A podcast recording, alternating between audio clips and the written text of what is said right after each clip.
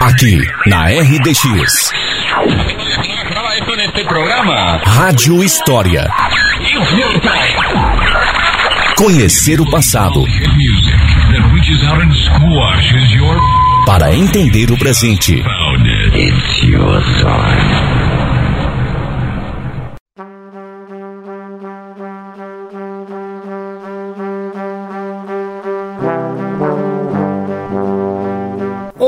Ouvintes do Rádio História, bom dia!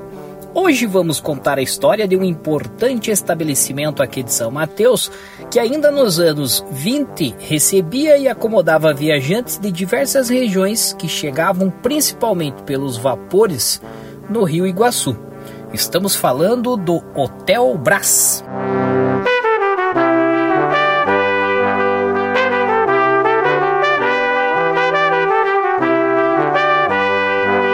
Localizado na rua Luciana Stencil, próximo ao porto, o Hotel Brás era referência em bom atendimento, conforto das acomodações.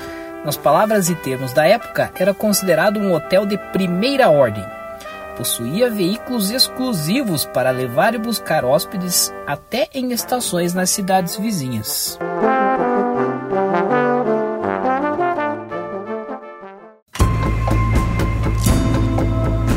A história do Hotel Brás inicia-se em 1911. Em fevereiro desse ano, o português Luiz Brás, aos 31 anos de idade, deixa em Portugal a esposa Maria e os dois filhos e embarca em um navio para o Brasil na esperança de um futuro melhor. Em 1912, empregado na Lumber em União da Vitória, Paraná, decidiu trazer toda a família para o Brasil a esposa Maria, nascida em 6 de 12 de 1878, então com 33 anos, e os dois filhos do casal, Joaquim com 8 anos e Francisco com 6 anos de idade. A Lumber Sunder Brazil Lumber and Colonization Company era a maior madeireira da América Latina no início do século XX. Fundada nos Estados Unidos, a empresa madeireira e colonizadora instalou serrarias a partir de 1911 em área contestada entre os estados do Paraná e de Santa Catarina, além de região dos Campos Gerais do Paraná, divisa com o estado de São Paulo e era subsidiária da empresa construtora da mais importante ferrovia do sul do Brasil, a São Paulo-Rio Grande. Na época em que a Brasil Rail passou ao comando da construção da ferrovia, estavam sendo iniciados a construção do trecho União da Vitória ao Rio Uruguai, e também quase todo o ramal de União da Vitória a São Francisco do Sul estava por fazer.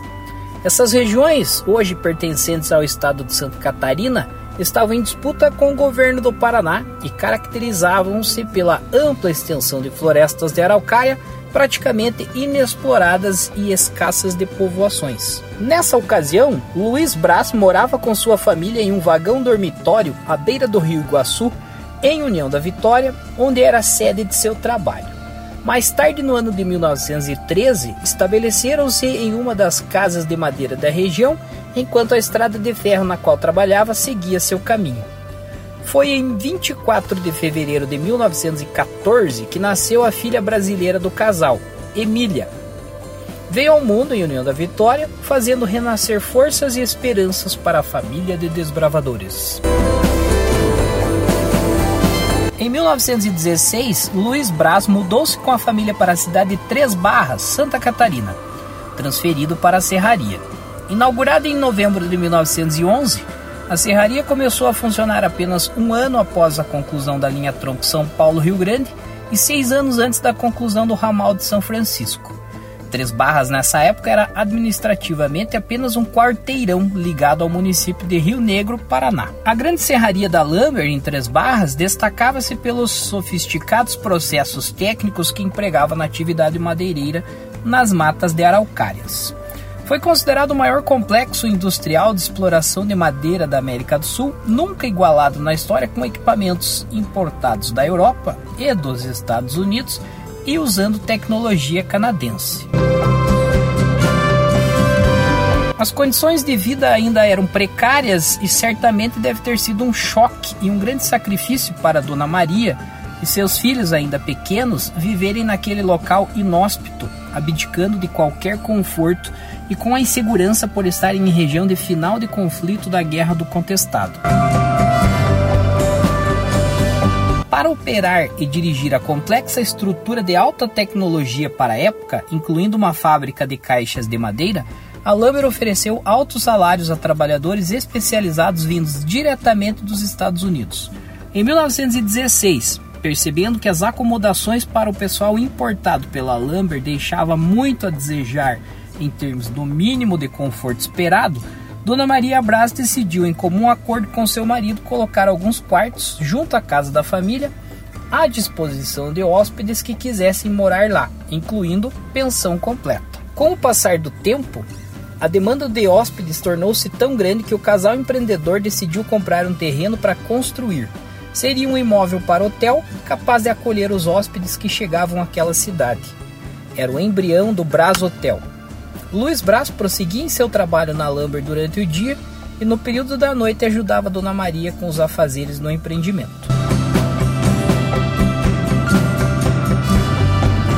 Em 1925, com o trabalho na Lumber menos atraente que a hotelaria e movidos pelo espírito empreendedor nato, o casal decidiu mudar-se para a cidade de São Mateus do Sul, já no Paraná. O ciclo da erva mate se iniciava e São Mateus do Sul era o centro distribuidor da erva mate.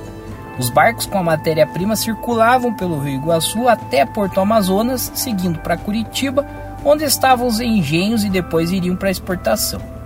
Conseguiram um imóvel para instalar um hotel semelhante ao de Três Barras, muito próximo às barrancas do Rio Iguaçu.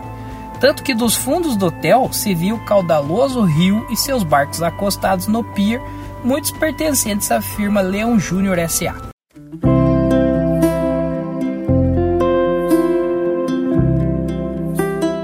Com o passar do tempo e o progresso da região, muitos hóspedes chegando logo sentiram a necessidade de ampliar o empreendimento.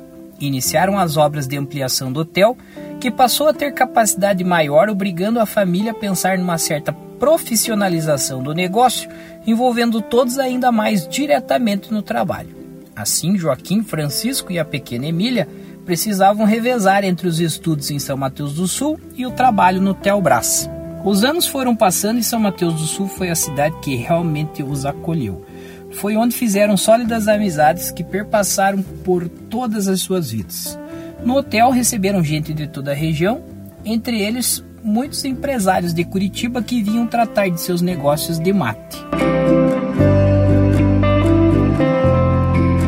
Joaquim e Francisco já estavam na idade adulta e iniciaram seu trabalho nas atividades do hotel, responsáveis por todas as tarefas necessárias para o seu bom funcionamento.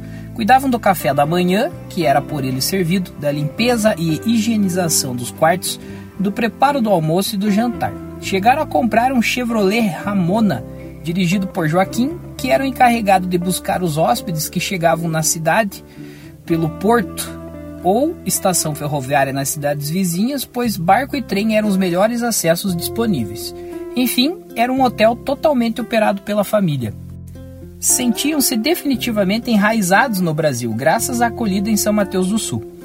Os jovens Joaquim e Francisco tiveram mais tempo e já tinham idade para curtir a seu modo a vida na cidade e se embrenhar na brasilidade que, a partir daí, os tornou para sempre. Joaquim, bom pescador, sempre que podia aproveitava o rio Iguaçu, enfeitiçado pelas embarcações, vivia a percorrê-las e auxiliar os barqueiros em todas as tarefas, inclusive as de mecânico amador. Francisco, já a esse tempo, desenvolvia suas habilidades manuais fazendo réplicas em madeira dos carros da época para presentear a gurizada da cidade.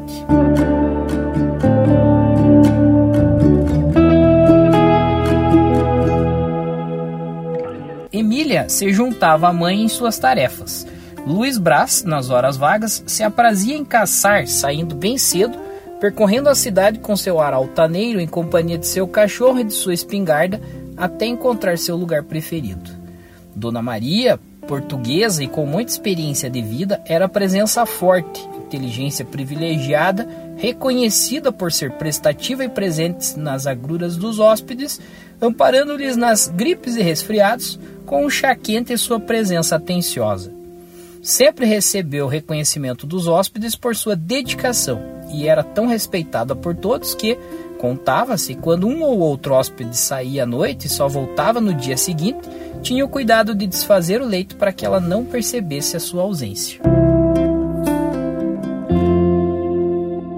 Foi no ano de 1930 que a família começou a negociar um hotel em Ponta Grossa.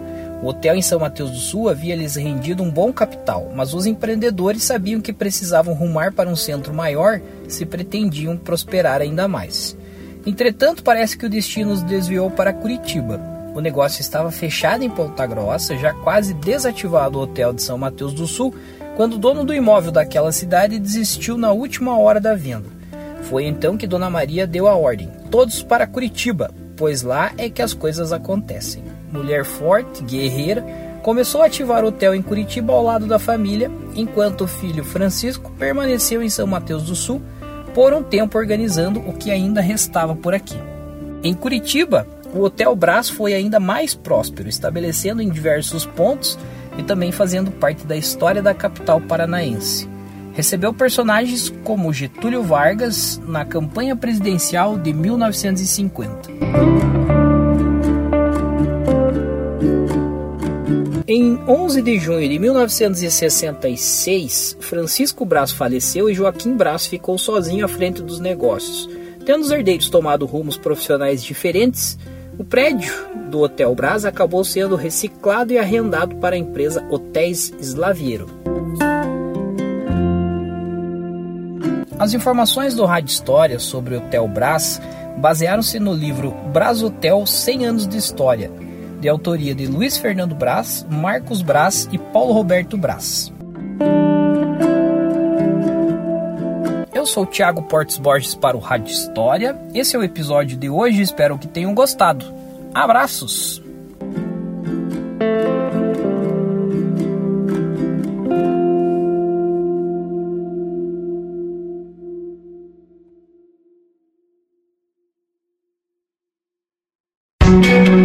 Para ouvir todos os episódios da Rádio História que já foram ao ar, acesse o Spotify e pesquise por Rádio História RDX FM.